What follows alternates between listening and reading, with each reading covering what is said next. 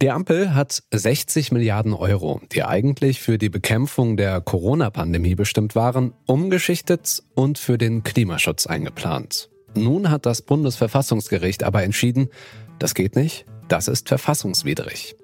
Warum das Gericht so entschieden hat und was das für die Ampel bedeutet. Darum geht es in dieser Folge. Ich bin Stefan Ziegert. Hallo. Zurück zum Thema.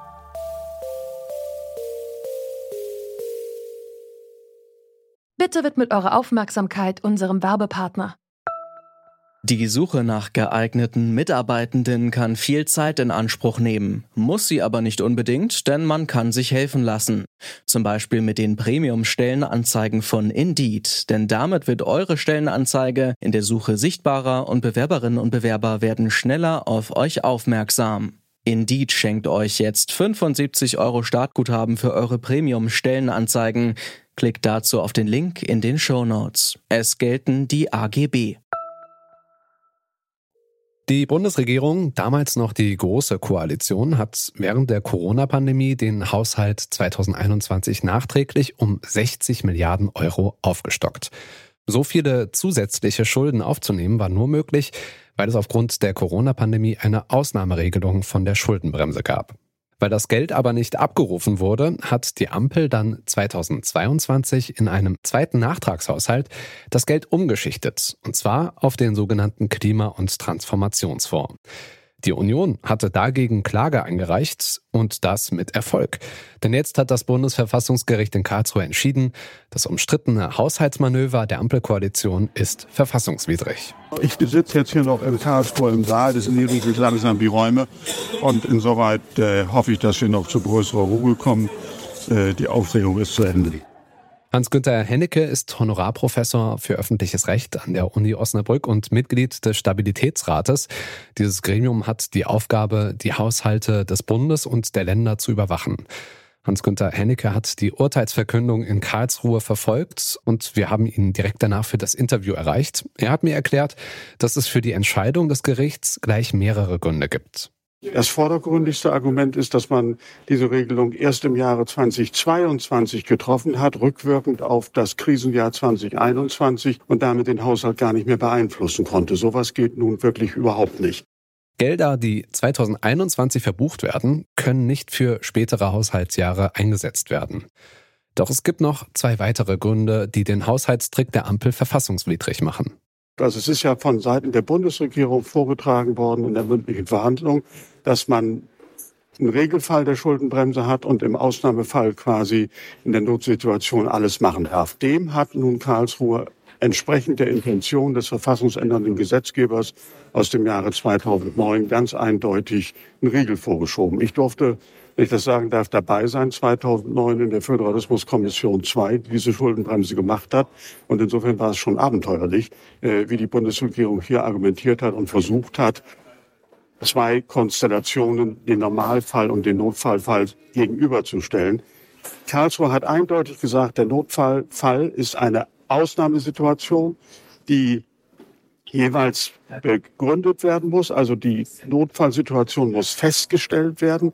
Es ist völlig vom Gericht zu überprüfen, ob der Notfall vorliegt oder nicht vorliegt. Dann müssen Maßnahmen beschlossen werden, zwischen denen ein Veranlassungszusammenhang zur Krisenbewältigung besteht. Da räumt Karlsruhe dem Gesetzgeber durchaus Spielraum ein. Das hätte man sogar noch enger sehen können, aber da ist Spielraum gegeben. Aber dann sagt Karlsruhe ganz eindeutig, diese Umwidmung der 60 Milliarden von Corona in Klima hatte mit Corona nichts mehr zu tun. Das ist jedenfalls, selbst wenn Spielraum bestehen sollte, nicht hinreichend vom Gesetzgeber begründet worden. In diesem konkreten Fall heißt das also, die Ampel hat aus Sicht des Gerichts nicht gut genug begründet, warum Geld für den Klimaschutz die wirtschaftlichen Folgen abmildern soll, die die Corona-Pandemie verursacht hat. Also Geld, das für die Bewältigung der Corona-Krise vorgesehen ist, darf nicht beliebig anderweitig verwendet werden. Und es gibt noch einen weiteren Grund, warum das Bundesverfassungsgericht nun so entschieden hat. Als der Bundestag 2022 den Nachtragshaushalt für 2021 beschlossen hat, war er spät dran. Und im Übrigen gilt einen Notlagenbeschluss jeweils nur nach dem Grundsatz der Jährlichkeit für das jeweilige Haushaltsjahr. Und hier hat man ja sogar erst im nächsten Jahr, also 2022, überhaupt diesen Nachtragshaushalt beschlossen. Hans-Günther Hennecke begrüßt die Entscheidung aus Karlsruhe. Er hat bereits 2022 darauf hingewiesen, dass der Nachtragshaushalt gegen die Schuldenbremse, die im Grundgesetz verankert ist, verstößt. Also ich glaube, es ist ein Segen für Deutschland, dass diese Entscheidung heute getroffen worden ist, weil der kreative Umgang mit der Verfassung in den letzten Jahren und nicht nur beim Bund, sondern auch bei etlichen Ländern abstruse Züge angenommen hat. Man hat also versucht, die Schuldenbremse, die ja 2009 als Folge der Finanzkrise ganz bewusst eingeführt worden ist, bewusst auszutricksen, insbesondere losgelöst von diesem Umwidmungsfall, sondern insbesondere durch diese veränderte Buchungsregelungen, dass man sozusagen Krisensituationen ausnutzt, sich Verschuldungspolster für folgende Jahre zu schaffen. Und das ist etwas, was jetzt nicht mehr geht. Das ist ein historischer Tag für den Haushaltsgesetzgeber und auch für die Steuerzahlerinnen und, Steuerzahler in Deutschland. So kommentiert CDU-Chef Friedrich Merz die Entscheidung des Bundesverfassungsgerichts. Etwa 200 Abgeordnete der Unionsfraktion hatten gegen die rückwirkende Änderung des Haushalts geklagt und jetzt Recht bekommen. Für die Ampel wiederum ist die Entscheidung aus Karlsruhe ein Desaster. Wir werden nun den Richterspruch und seine umfassende Begründung und auch seine Folgen gemeinsam mit dem Deutschen Bundestag genau auswerten. Bundeskanzler Olaf Scholz, Wirtschaftsminister Robert Habeck und Finanzminister Christian Lindner haben nach dem Urteil ein kurzes Pressestatement gegeben. Das große Problem, der Bundesregierung fehlen auf einen Schlag 60 Milliarden Euro. Christian Lindner hat nach dem Urteil eine Ausgabensperre für den Klima- und Transformationsfonds verhängt. Davon betroffen sind die Verpflichtungsermächtigungen, die für die Jahre 2024 fortfolgende jetzt nicht mehr belegt werden dürfen. Ausgenommen sind Maßnahmen zur Förderung der Energieeffizienz und der erneuerbaren Energien im Gebäudebereich. Wir werden umgehend damit beginnen, einen neuen Wirtschaftsplan für den Klima- und Transformationsfonds für die Jahre 2024 fortfolgende aufzustellen.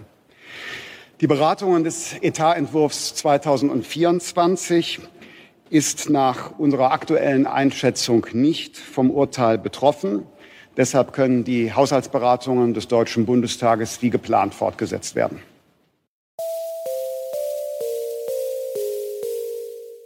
Mit der Entscheidung aus Karlsruhe steht die Bundesregierung nun vor der großen Frage, wie sie ihre Klimapolitik weiter finanzieren kann.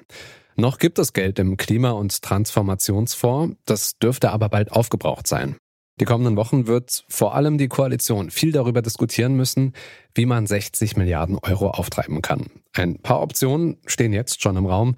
Eine großzügigere Auslegung der Schuldenbremse, Steuererhöhungen, ein neues Sondervermögen oder die Feststellung einer neuen Ausnahmesituation, die mehr Schulden erlaubt. Das war's von uns für heute. Die Redaktion hatten Naomi Asal, Bruno Richter und Alea Rentmeister. Audioproduktion Benjamin Sadani und ich bin Stefan Ziegert. Verabschiede mich. Macht's gut. Bis bald. Zurück zum Thema vom Podcast Radio Detektor FM.